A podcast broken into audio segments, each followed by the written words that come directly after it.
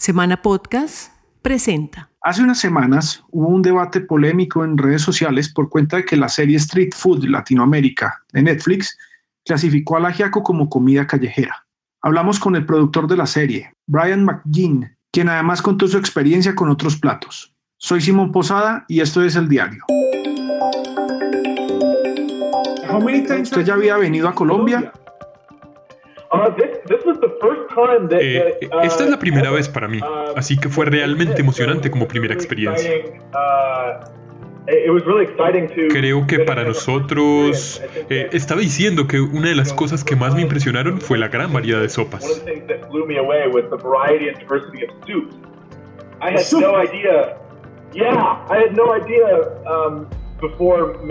Sí, sí, de sopas. No tenía ni idea antes de venir de la cantidad de sopas que hay en Colombia.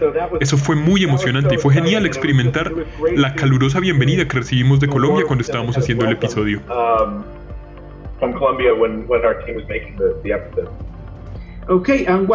¿Cuál fue su sopa favorita?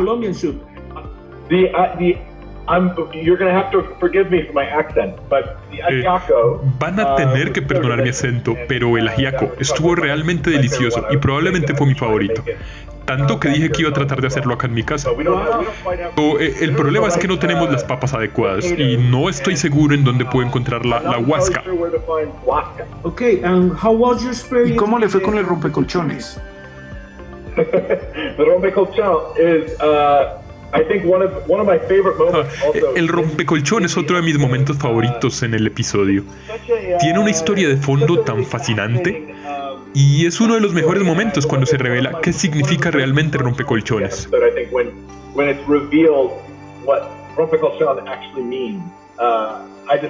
Lo amé demasiado. ¿En algún otro de esos viajes suyos por el mundo para, para estos shows de comida ha comido algo similar al rompecolchones?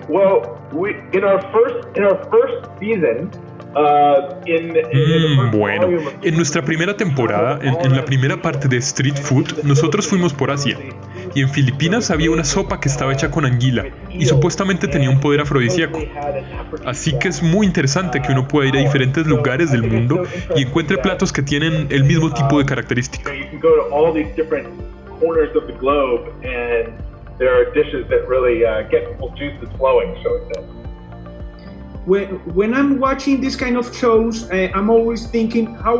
Uno ve este tipo de shows de comida y surge una pregunta. ¿Cómo hacen ustedes para comer tanto, los productores, los presentadores, etcétera?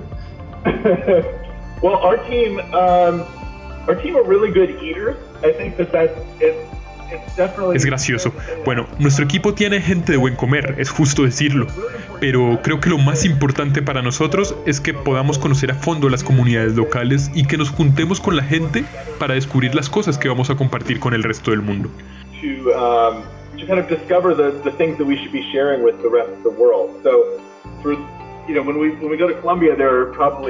Cuando llegamos a Colombia no estoy seguro de cuántos platos aparecen en el episodio, tal vez una docena más o menos, de 8 a 12.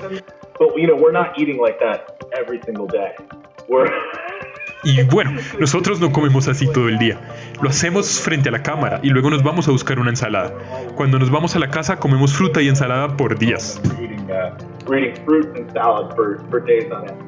Okay, and, and do you go to a ¿Fueron a restaurantes elegantes de Bogotá para comer? No, I mean, I, I don't, I don't think there was really much eating at, at fancy restaurants. We were, we were, uh, you know, we were so no, no creo que haya habido muchas comidas en restaurantes elegantes. Tuvimos mucha suerte de estar en plazas de mercado donde hay diferentes tipos de comida de todas partes de Colombia. And so I, the experience was much more of, you know, discovering uh, Así que la experiencia fue mucho más descubrir y aprender todo lo que podíamos. Pero deberían decirme a dónde ir la próxima vez que vaya. Yeah, last question is uh, one word to define the Defina en una palabra la comida colombiana. Hmm. Uh, I mean, delicious is a great is a great word for it. Uh, and soup would be my other word. Mm, diría delicioso, una gran palabra para describirla. Y la otra palabra sería sopa. okay, Brian, thank you so much. Thank you so much. It was a pleasure to speak with Gracias, un placer estar con ustedes. Bye bye.